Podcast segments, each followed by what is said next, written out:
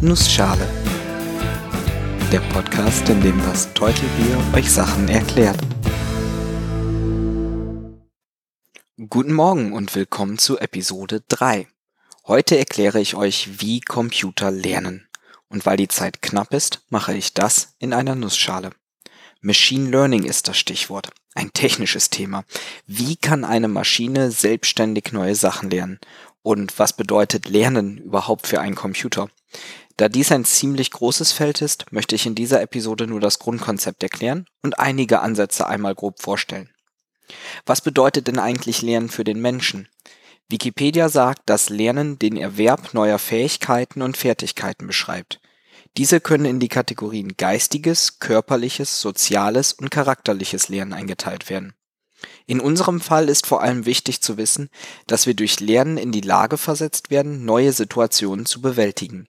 Wir verarbeiten bekannte Informationen und lernen dadurch Zusammenhänge, die sich in der Zukunft als nützlich erweisen können. Computer dagegen sind logisch aufgebaut. Sie sind deterministisch. Das heißt, wenn ich im selben Zustand der Maschine immer das Gleiche eingebe, kommt auch immer dasselbe heraus.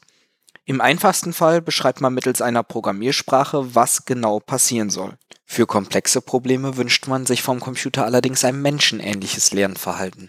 Also von bekannten Informationen zu lernen, um dann neue Informationen sinnvoll zu verarbeiten, ohne dass man explizit angeben muss, wie das passiert. Genau solches Lernen wird als Machine Learning bezeichnet. Machine Learning ist ein Teilgebiet der künstlichen Intelligenz und beschäftigt sich hauptsächlich damit, auf Basis bekannten Wissens Entscheidungen für die Zukunft zu treffen. Oft geschieht dies, indem der Programmierer sich ein Modell aussucht und dieses mit einer Lernvorschrift versieht.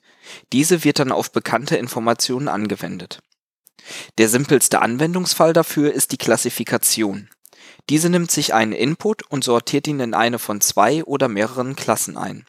Beispielsweise ist der Spam-Filter in eurem E-Mail-Programm ein solcher Algorithmus. Er guckt sich eine E-Mail an und entscheidet dann, ob sie Spam ist oder eben nicht. Ein komplizierterer Algorithmus könnte sich zum Beispiel Bilder von Tieren angucken und diese in eine der Kategorien Säugetier, Vogel, Reptil und so weiter einteilen.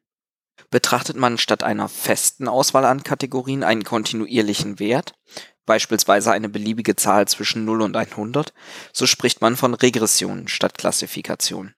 Ein Beispiel dafür ist ein Algorithmus, der bestimmten Ereignissen einen Wahrscheinlichkeitswert zuweist, zum Beispiel dem Ausgang eines Fußballspiels. Wenn man eine Klassifikation durchführt, ohne dass vorher bekannt ist, um welche Klassen es überhaupt geht, so spricht man vom Clustering. Man sucht sich also heraus, wie man Daten am besten in Kategorien einteilen kann und macht dann genau das. Beziehungsweise der Computer macht das. Und vielleicht stellt sich dadurch ja heraus, dass die Einteilung von Tieren in Säugetier, Vogel und Reptil gar nicht so sinnvoll ist, sondern dass sie sich besser durch die Art des Fells oder die Anzahl der Beide einteilen lassen. Es gibt noch weitere Anwendungsgebiete, auf die ich vielleicht in späteren Episoden eingehe, aber Klassifikation, Regression und Clustering sind typische Aufgaben für Machine Learning. Gehen wir zurück zum einfachsten Beispiel, anhand von bekannten Daten zu erkennen, ob eine E-Mail Spam ist oder nicht. Der Computer benötigt dafür einige Merkmale, im Fachjargon oft Features genannt. In unserem Fall könnte zum Beispiel der Absender ein solches Feature sein. Adressen aus unserem Kontaktbuch sind vermutlich kein Spam.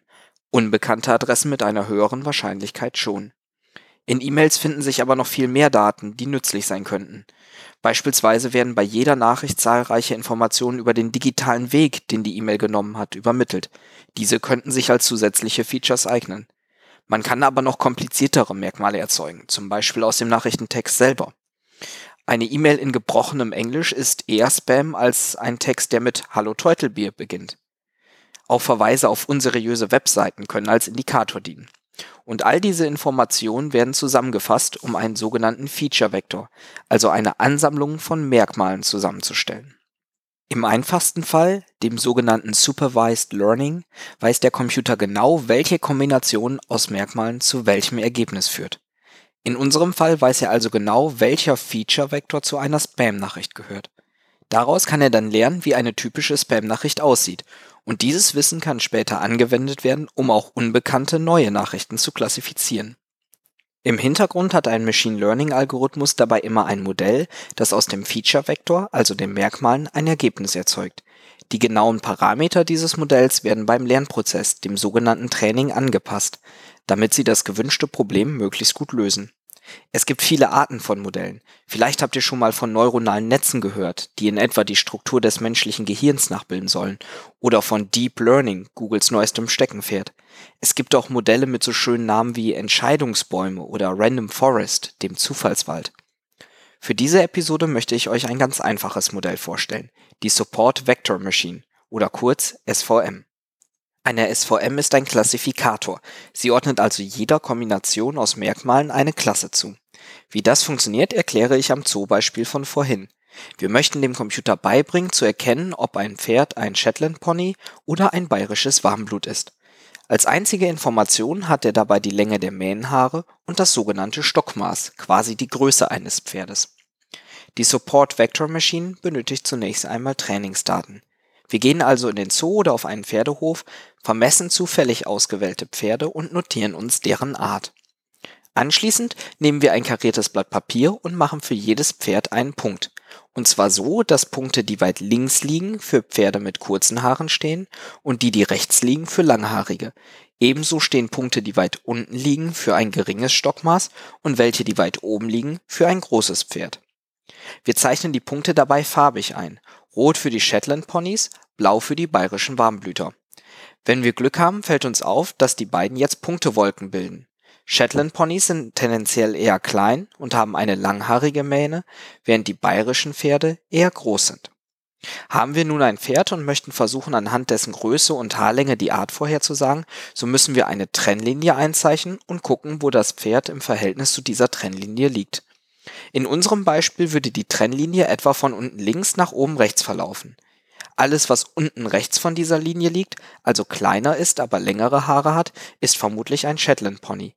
Alles, was oben links von dieser Linie liegt, also größer ist und kurze Haare hat, ein bayerisches Warmblut. Die SVM ist außerdem eine Methode, mit der man die Position dieser Trennlinie möglichst gut bestimmen kann. Das ist natürlich ein sehr einfaches Beispiel, aber es verdeutlicht, wie die SVM funktioniert. Wir haben einen Feature-Vektor, der aus unseren Merkmalen Haarlänge und Stockmaß besteht und hätten anhand dieser Daten gerne eine Klassifikation in die Kategorien Shetland Pony oder bayerisches Warmblut. Wenn wir statt diesen beiden Kategorien andere Pferderassen vorschlagen, die sich vielleicht nicht so deutlich unterscheiden, wird die SVM sicherlich einige Male zu falschen Ergebnissen führen. In diesem Fall kann man die SVM erweitern um weitere Merkmale. Wenn wir beispielsweise noch die Fellfarbe und die Herkunft dazu nehmen, wird das Ergebnis wieder genauer. Für den Menschen ist das dann schon recht schwer zu lösen. Wir müssen die Punkte statt auf einem zweidimensionalen Blatt Papier dann in ein vierdimensionales Etwas einzeichnen, was in unserer dreidimensionalen Wahrnehmung eher schwierig ist. Einem Computer macht das aber nichts. Er berechnet die Trennlinie, die dann natürlich nicht mehr eine Linie ist, sondern dreidimensional, einfach nach genau der gleichen Vorschrift. Die SVM lässt sich dann noch weiter verbessern. Zum Beispiel muss es sich nicht um eine gerade Trennlinie halten, die die Klassen voneinander trennt. Es gibt auch Kurven und noch viel kompliziertere Verfahren.